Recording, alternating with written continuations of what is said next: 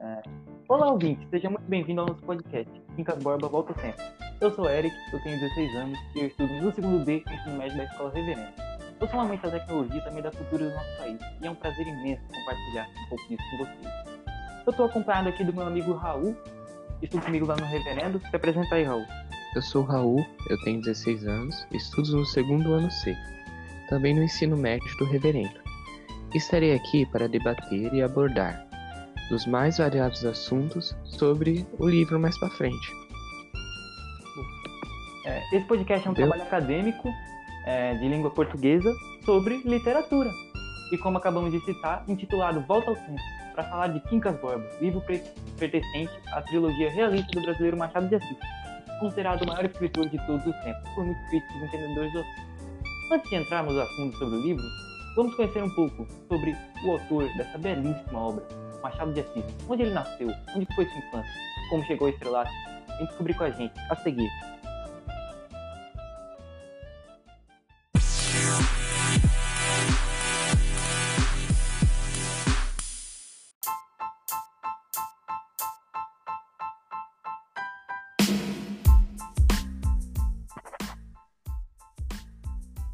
O tema a seguir foi pesquisado em diversas fontes e visto por várias e várias vezes, com o intuito de trazer informações verídicas e de qualidade para você ouvinte. E a gente quer evitar ao máximo trazer informações falsas. Dito isso, vamos lá. Joaquim Maria Machado de Assis nasceu no dia 21 de julho do ano de 1839 no Morro do Livramento, Rio de Janeiro, até então a capital brasileira. Era filho de Francisco José de Assis, mulato pintor de paredes, e de Maria Leopoldina da Câmara Machado, uma lavadeira portuguesa e branca. Ambos os pais de Machado de Assis sabiam ler, um fato um tanto como incomum para sua época e classe social. É, quando Machado tinha apenas um ano de idade, no ano de 1840, decretava-se a maioridade de Dom Pedro II, tema que viria a tratar anos mais tarde em Dom Casmurro. Ao completar 10 anos, Machado tornou-se órfão de mãe, perdeu sua mãe e se mudou então com seu pai para a cidade de São Cristóvão. E logo seu pai casou com sua madrasta, Maria Inês da Silva, em 18 de junho de 1854. É, um tempo depois, Francisco morreu e ela viria a cuidar do garoto. A madrasta, segundo escrevem alguns biógrafos, confeccionava doces numa escola reservada para meninas. Enquanto isso, Machado, Machado tinha aulas no mesmo prédio. É, estudava língua francesa com um padeiro imigrante. Pobre, descendente de escravos, gago e epilético, saiu de casa aos 16 anos e começou a trabalhar em jornais na capital carioca como aprendiz de tipógrafo. Para quem não sabe, o tipógrafo é aquele que, é, que trabalha ou trabalhava com paginação, composição e impressão de jornais. Jornais. É, no emprego, conheceu Manuel Antônio de Almeida, autor de Memórias de um Sargento de Milícia. Essa parceria profissional foi de grande influência para Machado, e desde então continuou trabalhando para jornais de diversas formas, onde teve a oportunidade de escrever crônicas que se iniciaram em forma de resenha sobre os debates do Senado e, posteriormente a respeito dos costumes da época, que gerou ao longo de uma carreira de mais de 40 anos mais de 600 textos sobre a sociedade carioca do século XIX.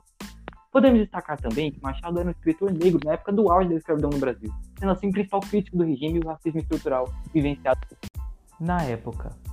Sua carreira pode ser dividida em duas fases, denominada produção machadiana, sendo a primeira caracteristicamente mais romântica, predominando obras como seu primeiro romance, Ressurreição, de 1872, sua primeira peça, Queda que as Mulheres Têm pelos Tolos, e o livro de poesias Crisálidas. Essa primeira fase romântica seguiu entre 1864 e meados de 1878, e mesmo nessa fase, Machado já mostrava traços de realismo que viriam a se manifestar alguns anos mais tarde. Sua segunda fase teve início com a publicação do livro Memórias Póstumas de Brás Cubas, que foi uma verdadeira revolução na literatura brasileira e uma introdução ao realismo no país, completando-a então com a trilogia é, Quincas Borba, de 1891, tema-chefe de hoje do nosso podcast, e Dom Casmurro, do ano de 1899. Por esse feito, Machado é tido como o pai do realismo brasileiro. Como principal entusiasta e idealizador, fundou ao lado de Medeiros de Albuquerque, Lúcio Mendonça e um grupo de intelectuais da Revista Brasileira no ano de 1897 a Academia Brasileira de Letras, sendo presidente da instituição por mais de 10 anos. O, o objetivo principal era cultuar e eternizar não só a cultura brasileira, mas também a literatura. Já debilitado devido a uma forte depressão que desenvolveu após a morte de sua esposa no ano de 1904, Machado de Assis vem a óbito no dia 29 de setembro de 1908 na casa de Cosme Velho. Se foi tranquilamente, acompanhado dos amigos mais íntimos. Agora que temos conhecimento da vida e principais obras de Machado de Assis, vamos entrar no tema do livro Quincas Borba, com participação especial. Renan Alves Oliveira Calado, aluno do segundo A, também é do Reverendo, é, amigo nosso, vai participar e conversar um pouco com a gente sobre suas conclusões da obra, levantando alguns fatos e trazendo uma revisão geral do livro. Intervalo é rapidinho, a gente volta a seguir.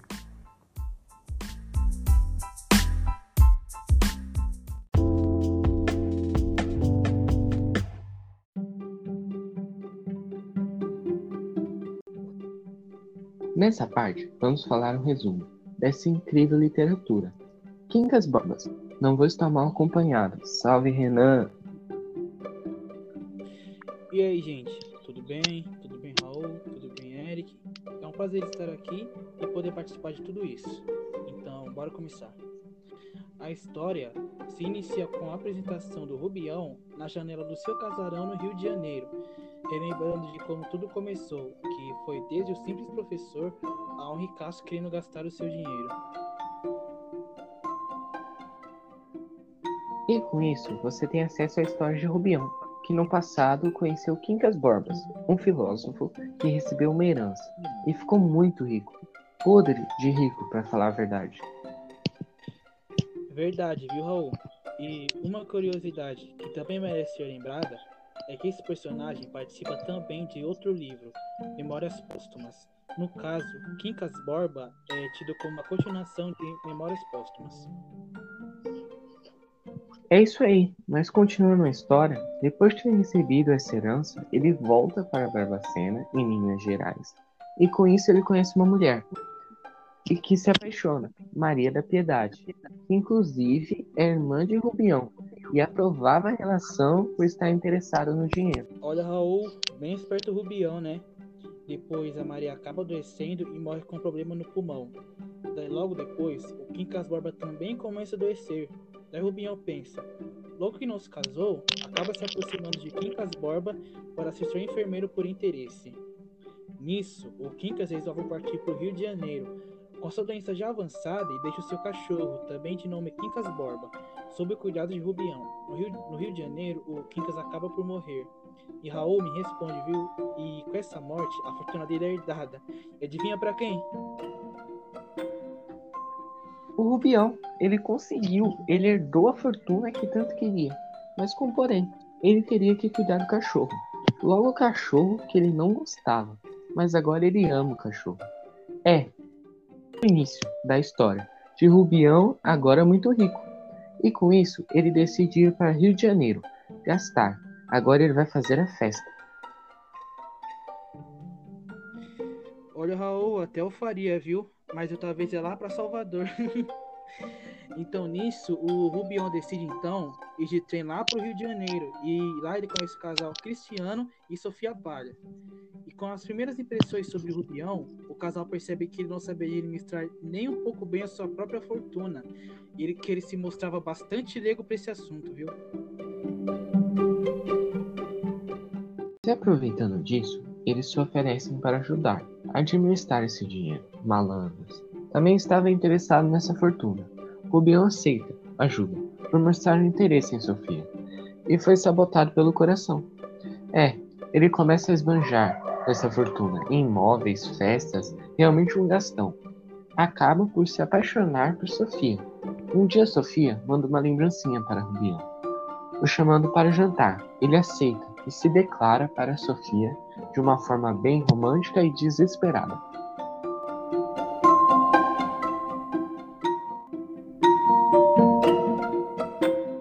E ela conta para Cristiano que Rubião se declarou para ela e ele fala para não fazer nada, pois está devendo dinheiro para ele. E com isso, o Bion vai criando novas relações com advogados, que pede dinheiro para manter um jornal. Volta ao convívio do casal Palha e até pensa em voltar para Minas, por ter um recuso de Sofia.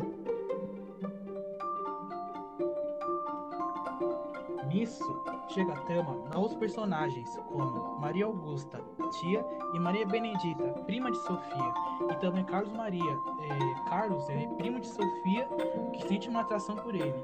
Por Rubião não ter esse amor correspondido, ele começa a enlouquecer e tenta um plano para colocar o dinheiro na família, casando Maria Benedita com Rubião. Mas Maria Benedita acaba se casando com Carlos Maria e sua prima, Sofia, acaba não aceitando direito a união dos dois. Porém, ela não contou isso pra ninguém. Olha que fase, viu, gente? E com o decorrer da história, o Rubião se mostra cada vez mais louco, gastando cada vez mais e mais dinheiro, fazendo que perdesse alguns dos seus amigos, entre aspas, que, vendo a situação de Rubião gastando descontroladamente, se afastam, perdendo interesse na fortuna do mesmo. E com isso, Carlos acaba colocando ele numa casa de hospício. E ele, por sua vez, foge e volta para Barbacena com seu cachorro. No caminho, passa por várias dificuldades, andando sem rumo pelas ruas de Barbacena, e acaba encontrando a comadre Angélica, que tinha ficado com o cachorro. A história termina com ambos mortos, o Bião e Quincas Borbas, o cachorro.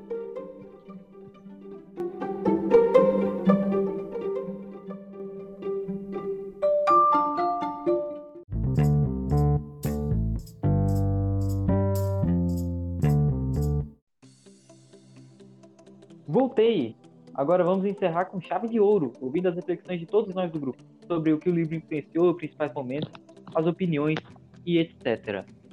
É, mas eu quero começar pelo Raul. É o que, que você conseguiu tirar de mais importante aí do livro? Conta pra gente, Raul.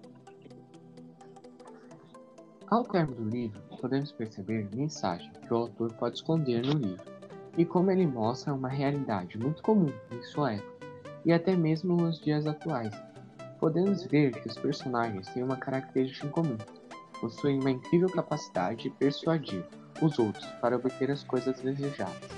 É isso muito comum nos dias atuais e devia ser mudado.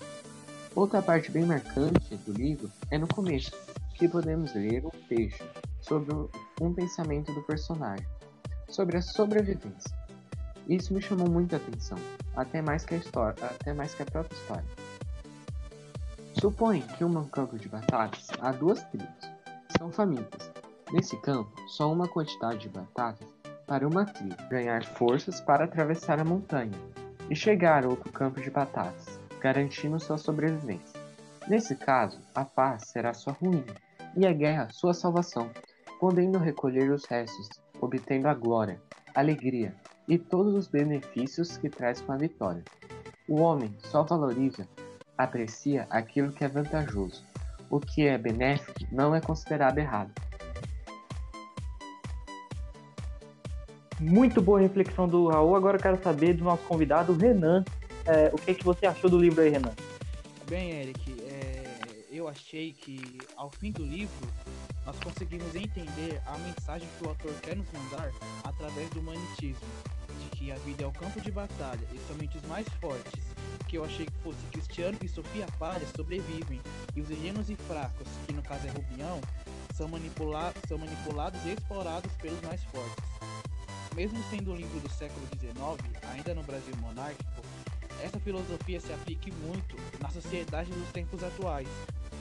Atualmente, essa filosofia pode se classificar em várias coisas. Eu, por exemplo, vou usar os políticos. Eles são, são os mais fortes e espertos que ganham, no, ganham nosso voto e nós confiamos neles. E nós, o povo, somos os ingênuos e fracos que confiamos neles e acabamos sendo explorados pelos mesmos.